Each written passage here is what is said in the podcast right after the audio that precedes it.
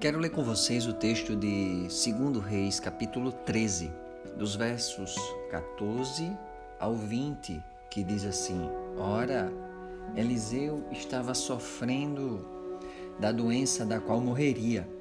Então Jeoás, rei de Israel, foi visitá-lo e, curvado sobre ele, chorou, gritando: Meu pai, meu pai, tu és como os carros e os cavaleiros de Israel. Eliseu lhe disse: Traga um arco e algumas flechas. E ele assim fez. Pega o arco em suas mãos, disse ao rei de Israel. Quando pegou, Eliseu pôs suas mãos sobre as mãos do rei e lhe disse: Abra a janela que dá para o leste e atire.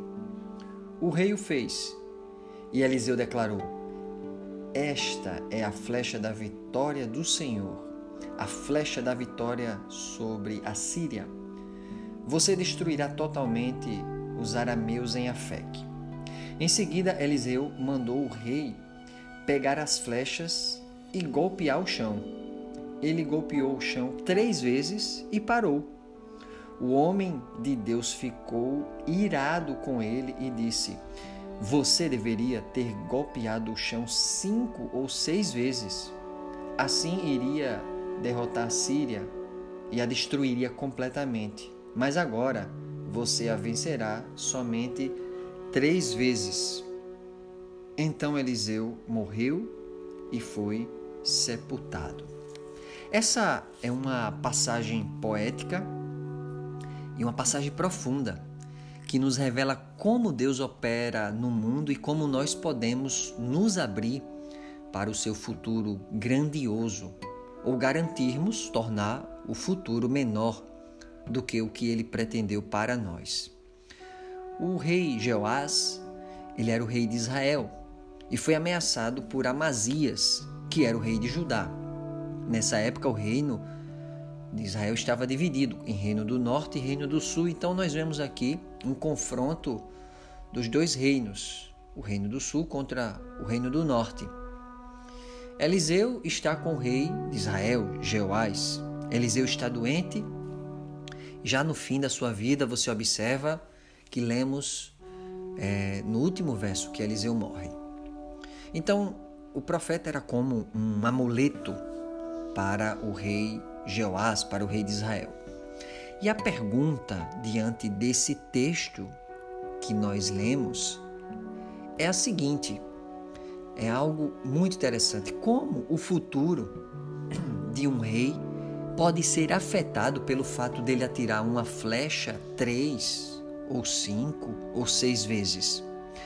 Por que, que Eliseu ele não explicou a ele, ao rei Jeoás, como deveria fazer e as consequências dos seus atos? Como é que o rei Jeoás ele poderia saber qual era o número certo? Qual era o número mágico que ele deveria bater as flechas no chão? Eliseu instruiu tudo, mas deixou em aberto no que se refere à parte de ferir o chão com as flechas. E a gente observa a relevância do que ocorreu quando o texto diz que o profeta se indignou muito contra ele. Se ele se indignou, querido ouvinte, é porque algo estava acontecendo. O rei ele tinha uma promessa de vitória, mas no final recebeu bem menos. A gente observa que não foi um erro pequeno. Tudo está centrado nesse fato do rei ferir o chão por três vezes e depois ele parou. Ele desistiu. Podemos pensar de repente que ele estava cansado, podemos pensar que ele de repente achou isso ridículo ah, isso é uma futilidade, isso aí é algo abaixo de um rei. Não sabemos. Mas fica claro que o fato dele ter parado fez com que não recebesse toda a medida que Deus tinha para ele. De repente ele não queria aquilo com força suficiente e ele perdeu a batalha antes mesmo de começar. Muitas vitórias querido ouvinte, são perdidas antes mesmo da batalha começar. Por quê? Às vezes somos nós mesmos que desistimos de Deus e não Ele de nós. E deixa eu te perguntar: o que você desistiu? Por que você parou? eu gosto do que disse o escritor tcheco Václav Gardavsky, quando disse que o perigo da vida não é a morte. O perigo da vida não é a dor ou um desastre. Ele disse assim: abre aspas. O grande perigo é, na verdade, morrermos antes de realmente morrer, antes que a morte nos sobrevenha como um fato natural. O verdadeiro horror reside exatamente nesta morte prematura, após a qual continuamos a viver por muitos anos. Há pessoas que morrem aos 30, mas ficam vivas até os 70. Atirar a flecha pela janela pode indicar o que Deus faz, a arte dele, mas golpear o chão até a última flecha indica aquilo que compete a nós, significa que é a nossa parte. Embora o profeta Eliseu fosse o agente de mudança, o futuro foi colocado literalmente nas mãos do rei Joás por Deus. Muitas vezes, o futuro pode estar em nossas mãos. E isso é sério, pois isso vai ressoar em toda a nossa vida. É por isso que o profeta ele fica indignado com o rei. Flechas, querido amigo, querido ouvinte, são para ser atiradas e não guardadas, porque as flechas elas irão aonde você não chega. No Salmo 127, no verso 4, ele nos diz que os nossos filhos são como flechas. Ou seja, quando os pais se vão, os filhos ainda continuam no ar, cumprindo a missão. E eu profetizo isso, que os nossos filhos irão a territórios não conquistados por nós. Eles voarão longe e com precisão. Eu vi certa feita a fala de alguém que estava com câncer e disse assim: A doença pode definir como irei morrer, mas ela não decidirá como vou viver. Eu te faço uma outra pergunta, querido amigo: como você decidiu viver? Essa é uma grande verdade, porque todos morrem, mas nem todos vivem. Eu te aconselho que você não deixe nada para depois, que você cumpra o seu propósito, que você chegue ao final da vida com a sua aljava vazia, com a espada na mão e com o coração cheio de coragem. Eu te aconselho que você dê o seu tudo antes do fim. Aquilo foi um teste. Reis, eles são cobrados de modo diferente. E para fazer uma analogia simples do nosso cotidiano, a gente pode pegar o simples fato de um pneu do carro furado. Quando o pneu é furado, a gente leva ele na borracharia e o pneu passa por dois testes debaixo daquela água suja, debaixo daquele tanque. Primeiro, ele passa por um teste para onde vê está o, onde é que está o furo. O borracheiro coloca o pneu dentro daquele tanque de água suja para ver aonde vai soltar bolhas onde soltar bolhas, ali está o furo. Depois que ele executa o serviço e ele conserta, ele coloca de novo o pneu dentro do tanque agora para fazer um novo teste, para comprovar que está consertado. Eu me lembro da pergunta de Jesus para o cego lá em Lucas 18, nos versos 40 a 43, que diz assim: Jesus parou e ordenou que o homem lhe fosse trazido. Quando ele chegou perto, Jesus perguntou-lhe: O que você quer que eu lhe faça? Senhor, eu quero ver, respondeu ele. Jesus lhe disse: Recupere a visão, a sua fé o curou. Imediatamente ele recuperou a visão e seguia a Jesus, glorificando a Deus. Quando todo o povo viu isso, deu louvores a Deus. Jesus pergunta porque nem sempre o cego tem essa capacidade ou esse discernimento de que ele quer ver, de que ele precisa da visão. Muitas vezes Deus faz testes na nossa vida. Nós, assim como o pneu, muitas vezes nós somos testados na adversidade, como o rei Jeoás. Foi testado em um momento de luta, de ameaça. Mas eu quero ler com você agora 2 Crônicas, capítulo 32 e o verso 27. É sobre a história de Ezequias. E o texto diz assim: Possui Ezequias muitíssimas riquezas e glórias. Construiu depósitos para guardar prata, ouro, pedras preciosas, especiarias, escudos e todo tipo de objetos de valor. Também construiu armazéns para estocar trigo, vinho e azeite. Fez ainda estábulos para os seus diversos rebanhos e para as ovelhas. Construiu cidades e adquiriu muitos rebanhos, pois Deus lhe dera muitas riquezas.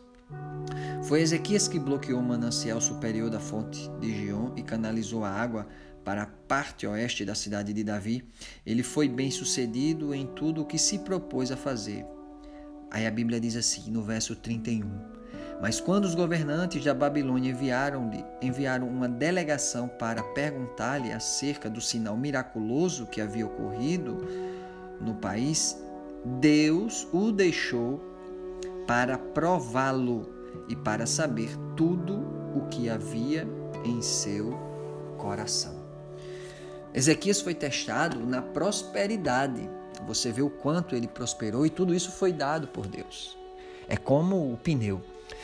Tem vezes que nós somos testados para ver onde é que está o furo na nossa vida, onde está o buraco. Tem vezes que nós somos testados por Deus para comprovar que tudo foi consertado por Ele, que não há furos na nossa vida.